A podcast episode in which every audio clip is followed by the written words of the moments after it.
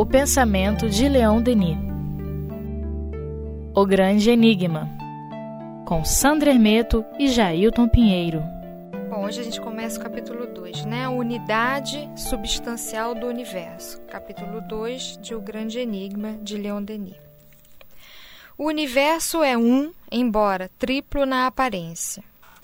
Espírito, força e matéria parecem não ser senão modos, os três estados de uma substância imutável em seu princípio, variável ao infinito em suas manifestações.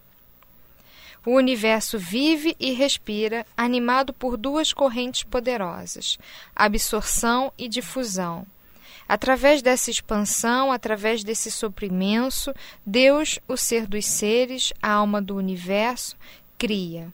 Através do seu amor, ele atrai para si. As vibrações do seu pensamento e da sua vontade, fontes, fontes primeiras de todas as forças cósmicas, movem o universo e engendram a vida. Hum? É, é. Eu achei interessante isso, agora, agora eu vou até falar porque eu li então esse início. Eu achei interessante ele colocar assim, né, que absorção e difusão. Então Deus com o sopro é a, é, a, é a difusão, é a expansão. E aí ele cria todo o universo. E a absorção seria através do seu amor, que aí ele atrai para si, né? Nos atrai até ele. Achei bonitinho, interessante essa colocação. É interessante. E eu estava pensando aqui também sobre a questão da fé, né? Hum. Porque, é, graças a Deus pela doutrina espírita, a gente consegue chegar a algumas conclusões pelo raciocínio. Né? Não que a gente consiga, evidentemente, identificar uhum. Deus, todo o seu poder, uhum. toda a sua é, difusão de, de sentimentos, todo o seu amor e toda essa expansão. Mas a gente entende que não é possível existir tudo isso, todo o universo, sem que exista alguém que engendre isso. Né? Uhum. Então isso é muito legal. É. E é interessante como a gente ainda vê hoje em dia muito a, as pessoas afirmarem ser obra do acaso ou da junção das partículas, né? Eu tenho um parente que ele é, é ele é bastante crítico, né? E ele não acredita em Deus. Não adianta. Aí, ah, mas o Big Bang isso, mas sim, mas essas coisas, como é que foi que juntaram e produziram tudo tão perfeito, com essa harmonia toda. Não é possível que esse átomo tenha inteligência fazendo e acontecendo, mas é difícil. É. E quem detonou esse Big Bang, né? É, Big Bang. exatamente, isso que eu, é, eu, questiono com ele, mas assim, é o que a gente leu no, no Evangelho na abertura, né? É, é a dificuldade, o orgulho, né? A dificuldade de você assumir alguém acima de você, no controle, né? Exatamente, é por isso que a gente em alguns momentos, a gente precisa da fé. Mas a diferença né, com a doutrina espírita é que essa fé não é resultado de algo imposto porque alguém disse, porque uhum. alguém é, é, tem um, um, poder acima de nós para nos dizer o que, que devemos isso, pensar e acreditar. Obediência cega, né? Isso, não é isso. É uma fé raciocinada, ou seja, eu através de conclusões, uhum. através de reflexões, eu chego a ter algumas convicções. É. E são essas perguntas que o próprio Leon Denis colocou aqui no capítulo anterior, né, que a gente estudou. Mas como? Mas quem fez isso? Mas por quê? Então, quer dizer, faz a gente pensar, raciocinar e ter essa conclusão. Legal. A matéria, dizemos, é apenas um modo, uma forma passageira da substância universal escapa à análise e desaparece sob a objetiva dos microscópios para se transformar em radiações sutis. Não tem existência própria. As filosofias que a tomam por base repousam sobre uma aparência, sobre uma espécie de ilusão. A unidade do universo, por muito tempo negada ou incompreendida, começa a ser entrevista pela ciência. Há uns 20 anos, William Crookes, no decorrer de estudos sobre as materializações dos espíritos, descobria o quarto estado da matéria, o estado radiante. E essa descoberta, pelas suas consequências, iria abalar todas as velhas teorias clássicas. Estas estabeleciam distinção entre a matéria e a força. Sabemos agora que todas as duas se confundem. Sob a ação do calor, a matéria mais grosseira se transforma em fluidos. Depois, os fluidos se reduzem, por sua vez, num elemento mais sutil que escapa aos nossos sentidos. Toda matéria pode se reduzir em força e toda força se condensa em matéria, percorrendo assim um círculo incessante. E olha que isso era o conhecimento que se tinha no início do século XX, né? Exatamente. É. Hoje, meu Deus do céu. Porque naquela época você falar que a matéria primitiva era única e que através dela se formava algo bem fluídico, como algo bem sólido, para você aceitar assim, né? Exatamente. Hoje... E, e eu me lembrei aqui de uma coisa muito interessante, porque é, todas essas pesquisas né? E a gente já falou aqui em, em estudos anteriores sobre a questão daquele acelerador de partículas, uhum. os estudos da física quântica e tal. Uhum. Se a gente for parar para pensar, são coisas assim grandiosas que o homem é capaz de descobrir. Uhum. Né? Ou seja, tudo isso já existe, existe. de sempre, uhum. né? mas coisas criadas por Deus, né? Isso. Então os estados da matéria, essa questão da unidade que ele uhum. fala aqui, né? Ou seja, porque tudo na origem é do pensamento divino. Isso, exatamente. Né? Então tudo se estabeleceu como é e como a gente consegue observar hoje pela vontade divina, pelo pensamento Isso. divino, que é único em função de tudo aquilo que a gente sabe hum. da, das características do Criador, uhum. né? Então, se houvesse um outro universo paralelo criado por um outro Deus, você teria, eh, de repente, uma interseção uhum. aí, uma vontade sendo contrária à outra, não. Então, é. é difícil até a gente assimilar, mas é o que, pelo entendimento hoje do ser humano, a gente consegue entender que só pode ser conduzido por um. É, né? Exatamente. Porque senão ia ter alguma confusão é. por aí. Né? Mas eu, eu me lembrei que minha mãe comentava, né? Minha mãe com os seus 85 anos, não, não é da idade da mãe da Berenice. é um pouquinho mais nova, né? Uma jovem senhora ah. em comparação à mãe da Berenice, mas ela falou que quando começou, ela pegou lá no início, no interior, quando chegou o rádio, uhum. né? É, as pessoas ouvindo o rádio, que era um, um, um, aparelho que era um tamanho de um monstro, né? Hoje em dia você tem uhum. os equipamentos pequenininhos, que tinha gente que não ia ouvir, não. Que achava que era. É, que falou: como é que pode? Não pode ter uma pessoa aí dentro. Né? É. Porque não conseguia entender. Imagina. Então hoje o homem vai descobrindo certas coisas que às vezes até nos assustam, nos espantam. Acho que mais para frente a gente também vai pensar assim, nossa. É, exatamente. Mas aí é que tá. Aí é que a gente vai desco descobrindo a grandeza do Criador. Quando a gente consegue cada vez mais é, penetrar no mundo dos infinitamente pequenos, uhum. né? através de aparelhos que nos mostram o que acontece por lá, como também dos, da grandiosidade né? do macrocosmo, que a gente vai descobrindo através também de outros aparelhos criados uhum. por nós. Mas a gente está começando a penetrar num, num mundo invisível né, de um outro estado de matéria que a gente não consegue a olho nu ou com os nossos cinco sentidos que são limitados é, apreender e a gente chega a uma conclusão, né? O cientista fica assim, caramba, isso não tem fim. É é Sempre muita coisa. Eu, eu, preciso de anos, milênios, centenas de anos, milênios, não sei, é. milhares de anos para conseguir é, entender tudo que existe no universo. Né? É verdade. Fora, isso tudo é de coisas que o homem ainda consegue identificar no plano físico, uhum. mesmo que sejam em outros níveis de vibração. Imagina o que ele vai descobrir depois quando descortinar o plano espiritual. Exatamente. É. E tudo isso uma unidade. Tudo isso conforme o pensamento e a vontade do Criador. Isso. As experiências do Sr. William Crookes foram seguidas, confirmadas por uma legião de investigadores. O mais célebre, Huenten, chamou de raio-x as irradiações emanadas das ampolas de vidro. Eles têm a propriedade de atravessar a maioria dos corpos opacos e permitem perceber e fotografar o invisível.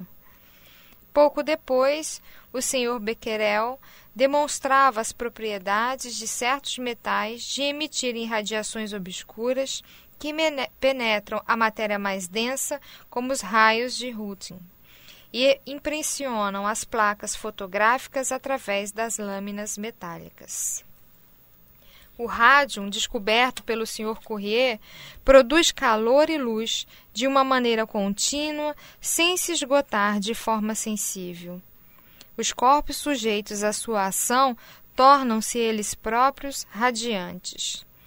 Embora a quantidade de energia irradiada por esse metal fosse considerável, a perda de substância material que o a ele corresponde é quase nula. William Crookes calculou que uma centena de anos eram necessárias para a dissociação de um grama de rádio. Engraçado. E aqui, você, né, nessa época, hoje em dia a gente tem uma tomografia que equivale a 500 radiações dessas, que vê o corpo de uma forma, né, enfim. É, e é, aí é que tá, você tocou num ponto muito interessante. E é o homem não só descobrindo que essas coisas existem, mas pegando isso, essas descobertas, e fazendo com que elas tenham uma utilidade, utilidade. para a sua vida, uhum. para o seu dia a dia. Então, você falou ainda agora, o quanto que a medicina se apropriou desse conhecimento para trazer benefício, né? Exatamente. E cada vez mais, né? Em várias situações. É. E aí a gente falou de medicina, mas em quantas outras áreas uhum. a gente não tem isso também, né? Exatamente. Muito mais. As engenhosas descobertas do Sr. Gustave Le Bon provaram que as irradiações são uma propriedade geral de todos os corpos. A matéria pode dissociar indefinidamente. Ela não é senão a energia condensada. Assim, a teoria do átomo invisível, que há dois mil anos servia de base à física e à química, desmorona-se e, com ela, as distinções clássicas entre o ponderável e o imponderável. A soberania da matéria, que se dizia absoluta, eterna, termina. Engraçado que na época da escola, da minha escola, né? Não tem tantos anos, o átomo ainda era indivisível, né? Aí hoje, olha quantas coisas já tem, né? Então, Com imagina. certeza. Mas é interessante a gente ver isso, né? Que o homem sempre, de alguma forma, mesmo quando ele ainda não tinha elementos suficientes para penetrar no, em, em tantas divisões assim da matéria, ele já imaginava que deveria haver uma matéria primordial Isso, que serviria de base para formar todas as demais. Então ele ficou maravilhado quando ele em algum momento, uhum. não, cheguei, é o átomo. Né? Ele achava que ele não tinha como penetrar mais, né? Isso. E depois ele vai descobrindo, apesar desse nome ter ficado com o um uhum. átomo, né? Sem divisão, uhum. mas é, ele vai descobrindo que tem muito mais. É. Olha só. Que dá para separar muito mais. Muito. É preciso, pois, reconhecer que o universo não é tal como parecia aos nossos fracos sentidos. O mundo físico não constitui senão uma ínfima parte dele. Fora do círculo de nossas percepções, existe uma infinidade de forças e de formas sutis que a ciência ignorou até aqui. O domínio do invisível é muito mais vasto e mais rico que o do mundo visível. Parecendo um profeta, Leon Denis, né? Engraçado que hoje eu comentei uma coisa muito parecida com isso aqui. É, um amigo meu médico né, veio me contar que ele estava há, uma semana atrás na Europa viajando. E aí ele disse que ele veio, é, que se viu atendendo num hospital aqui no, na colônia Juliano Moreira, que ele já trabalhou há mais de 30 anos lá, já não ia mais lá. E aí, por coincidência, uma colega nossa em comum também estava na mesma noite, teve esse sonho que estava trabalhando com ele lá na colônia de Juliano Moreira, né? E aí eu falei, aí eu comecei a explicar para ele, né, que isso é possível, já que ele não é espírita, né? Enfim, estava me perguntando. E eu me lembrei que na, há um mês, mais ou menos, num plantão que eu dou, a gente, os médicos, para repousar, repousa no box do paciente. Então tem uma parede atrás. Né? E num desses meu, do, do meu repouso, no horário do meu repouso, eu cochilei. E no cochilo eu, eu, atendi, eu estava atendendo uma multidão de pacientes e ali o atendimento era bem pouco, porque é um hospital particular. Só que no plano espiritual era muita gente, muitas macas e a parede não existia. Era um galpão imenso atrás de, de macas e doentes, né? Então, enfim, é isso que ele está falando, né? O que a gente tem de domínio com a nossa visão não é nada. Exato. perante tudo que existe, o que é possível, né? Exatamente. E aí vem as provas aí pelos sonhos. em sua análise dos elementos que constituem o universo, a ciência errou durante séculos, e agora é-lhe necessário destruir o que penosamente edificou. O dogma científico da unidade irredutível do átomo, desmoronando-se, arrasta com ele todas as teorias materialistas. A existência dos fluidos, afirmada pelos espíritas há 50 anos, o que lhes valeu tantas zombarias da parte dos sábios oficiais, essa existência a experiência o estabelece, de agora em diante, de uma maneira rigorosa. Os seres vivos, eles também, emitem irradiações de naturezas diferentes, eflúvios humanos variando de forma e de intensidade sobre a ação da vontade, impregnam as chapas com sua luz misteriosa. Esses influxos, ora nervosos, ora psíquicos, conhecidos há muito tempo pelos magnetizadores e pelos espíritas, mas negado pela ciência, os fisiologistas hoje constatam a realidade deles de uma maneira irrecusável. Daí encontrou-se o princípio da telepatia. As volições do pensamento, as projeções do, da vontade se transmitem através do espaço, como as vibrações do som e as ondulações da luz, e vão impregnar organismos simpáticos ao do manifestante. As almas afins pelo pensamento e pelo sentimento podem trocar seus eflúvios a qualquer distância, da mesma forma que os astros trocam, através dos abismos do espaço, seus raios trêmulos. Descobrimos ainda aí o segredo das simpatias ardentes ou das repulsões invencíveis que certos homens experimentam uns pelos outros à primeira vista. E isso quem não sente, né? Impressionante como às vezes você. É, isso sem falar de mediunidade, né? é. né? Só falando de as irradiações e as sensações que, que você tem ao contato com as outras pessoas, uhum. que às vezes são sensações maravilhosas, porque você é. sente daquela criatura que está do teu lado uma emanação de amor, uma vibração de paz, Isso. uma vibra vibração de alegria mas em contrapartida tem outras pessoas que às vezes você não aguenta ficar perto. Exatamente. Né? E a gente ouve muito isso, né? É. Ah, aquela pessoa, eu fico perto dela, já sinto isso, sinto aquilo. Isso, e que às vezes chega a ser até alguma sensação que é, vai atuar até fisicamente mesmo. Isso. Né? Vai trazer um, uma dor, uhum. uma pequena doença, né? Uhum. Quando não é só um incômodo moral, vamos uhum. chamar assim. E como tem também já que nós, com as nossas vibrações, que a gente nem sabe dizer como isso acontece, né? É, uhum. Muito bem, nós temos uma ideia, temos uma uhum. noção, até porque a doutrina espírita nos traz muito isso, né? Então, estudando a questão da mediunidade, tem muitas obras espíritas que trazem algumas explicações. Mas você, às vezes, também, é, ao é, emanar a sua vibração, o seu sentimento, você também é capaz de impregnar um local. Então isso. é por isso que às vezes, depois de muitos anos, depois de muitos séculos, determinados locais que vão tendo aquela mesma vibração de pessoas afins que costumavam e costumam frequentar aquele ambiente, você que não tem nada a ver com aquilo de repente, veio de um uhum. outro local e você adentra aquele ambi ambiente, Uhum. você parece que sente Isso. o peso daquele É. sentimento. Que se foi um local onde se manipulou pensamentos ruins, você vai sentir Uhum. Isso. aquilo pesado. Mesmo né? não estando mais ali a, a esses espíritos. Exato. É o que o André Luiz fala em algum livro que, é, sobre psicometria, eu acho. Isso, né? É exatamente. isso, é a mesma coisa, que aí o, o espírito consegue captar, É. né, ou a pessoa, Ou médium.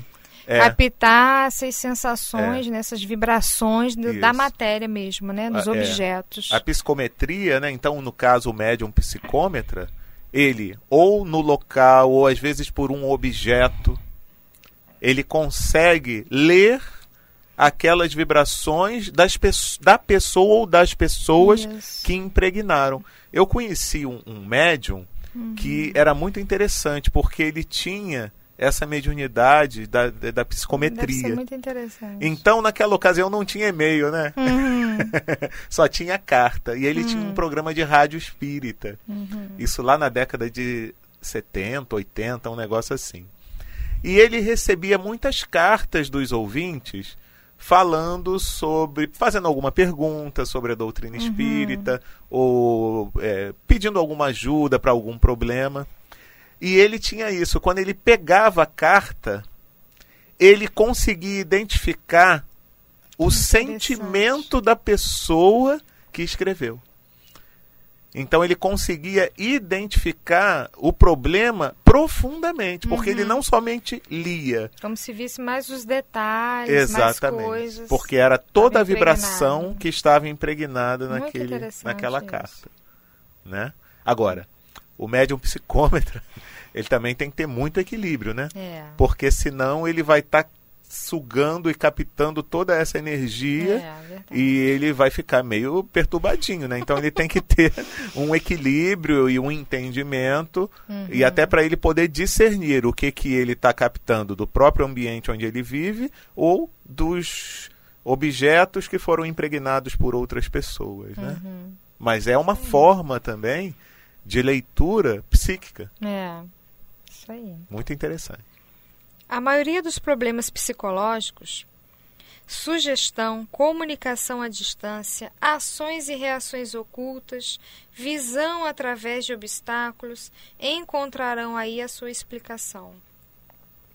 Ainda estamos apenas na aurora do verdadeiro conhecimento, mas o campo das pesquisas está amplamente aberto e a ciência vai caminhar de conquista em conquista num caminho cheio de surpresas. O mundo invisível se revela como a própria base do universo, como a fonte eterna das energias físicas e vitais que animam o cosmos. Então, aqui, isso aqui é até, na minha opinião, mais importante, né? A questão dessas emissões em termos de você. A gente falou, né, da expansão fluídica de cada um de nós quando está perto, mas essa emissão também, né? Que a gente consegue atingir o outro. É, e aí até mesmo modificar a psicosfera da criatura, né? Por isso que a gente não deve falar mal dos governantes, né? A gente tem que justamente emitir bons pensamentos para que a psicosfera dele melhore e ele consiga atuar e governar de maneira sadia, né? É. É, é, pensamentos, né? Você está aqui, de repente você lembra de uma pessoa e naquele momento você fica sabendo que ela também estava pensando em você. Então, como isso é presente no nosso dia a dia, né? Então, é de se admirar ainda que alguém ainda duvide, com a É. ciência provando a existência dessas radiações dos fluidos, a gente tendo essas experiências, que não possa ser possível existir uma, uma cura através de um passe, né? Uhum. Enfim, É, mas um dia a gente chega lá, né? é, com certeza.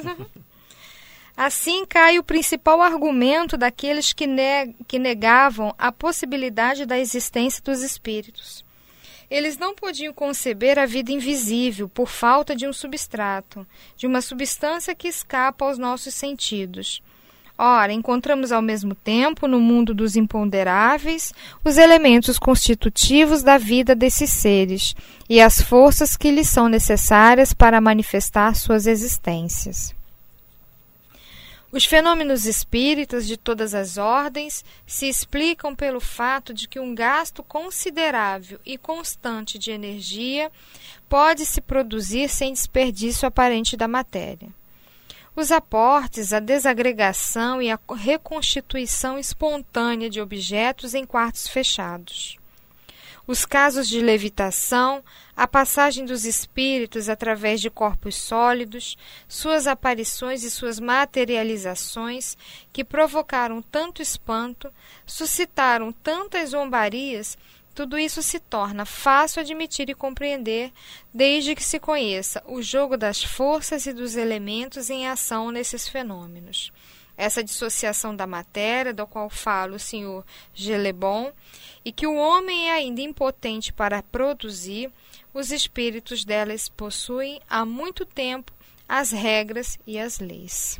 É interessante porque é, boa parte desses fenômenos espíritas que foram pesquisados por Kardec desde meados do século XIX e que continuaram se produzindo e, e acontecendo e, e, e, suscitando a curiosidade e, a pesquisa por parte de algumas pessoas, teve, por uma boa parte dos cientistas materialistas, o desprezo. E é uma coisa interessante por quê? Porque esses cientistas eram exatamente as pessoas que não deveriam desprezar esse tipo de acontecimento. Porque faz parte do âmbito da ciência de você pesquisar um fenômeno que está acontecendo. Mesmo que você chegue à conclusão, não, nós estudamos, nós pesquisamos, nós vasculhamos a fundo. E está aqui, chegamos à conclusão, não é espírito, não. Não tem nada com essa cura maravilhosa, essa coisa que você está falando que é materialização de espírito e tal. Não, não é, porque veja só, eu concluí que é assim, assim, assado. Uhum. Mas não infelizmente, por boa parte da, dos pesquisadores, dos cientistas de então e boa parte dos de hoje, há simplesmente um desprezo, um não querer ouvir falar, quando na realidade era de tão, tão mais nobre né, se a, o cientista pesquisasse e desse a sua conclusão. Olha, eu cheguei a essa ou a tal conclusão.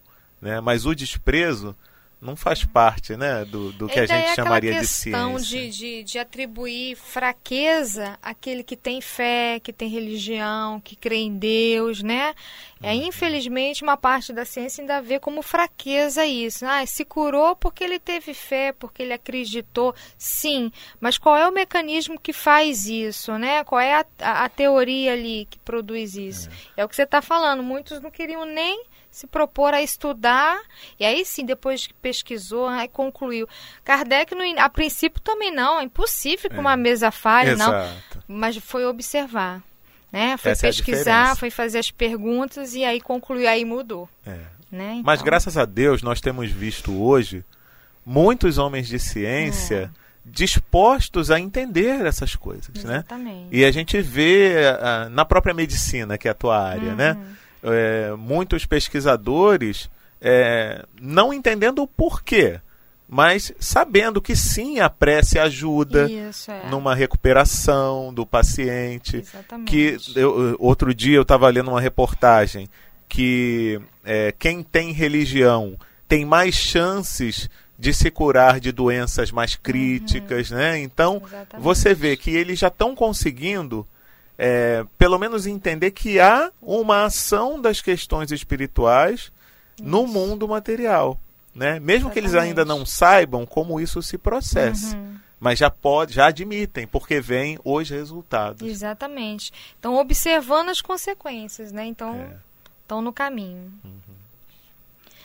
A aplicação dos raios-x na fotografia não explica também o fenômeno da dupla vista dos médiums e da fotografia espírita?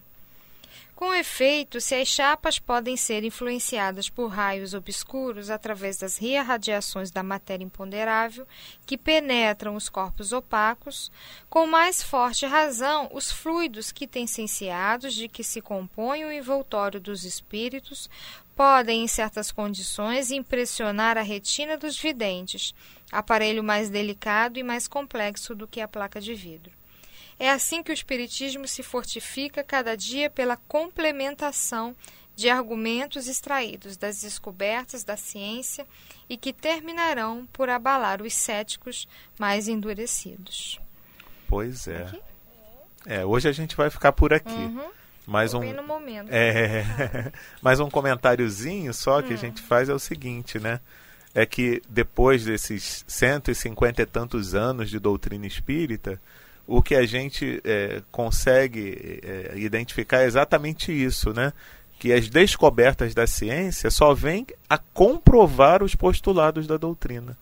Mesmo Kardec tendo dito que se fosse algo contrário, ele, até o momento, nada, Uhum. né? Só vem confirmando, Exato. comprovando e acrescentando, né? Então, abençoada que seja essa nossa doutrina Isso aí. espírita.